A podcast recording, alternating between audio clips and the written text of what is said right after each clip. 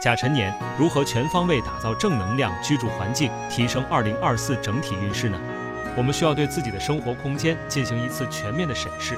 如果你居住的房子户型本身是非四周方正、奇形怪状的，或者是八个方位有明显缺角的，缺角指的是假设全屋做正方形，某一个角的面积少于三分之二，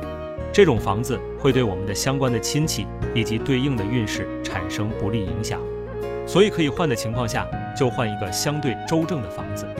同时，我们也要对家中的物品进行整理，扔掉那些不再使用的旧衣物、过期的药品、零食以及一些不再用的小物件。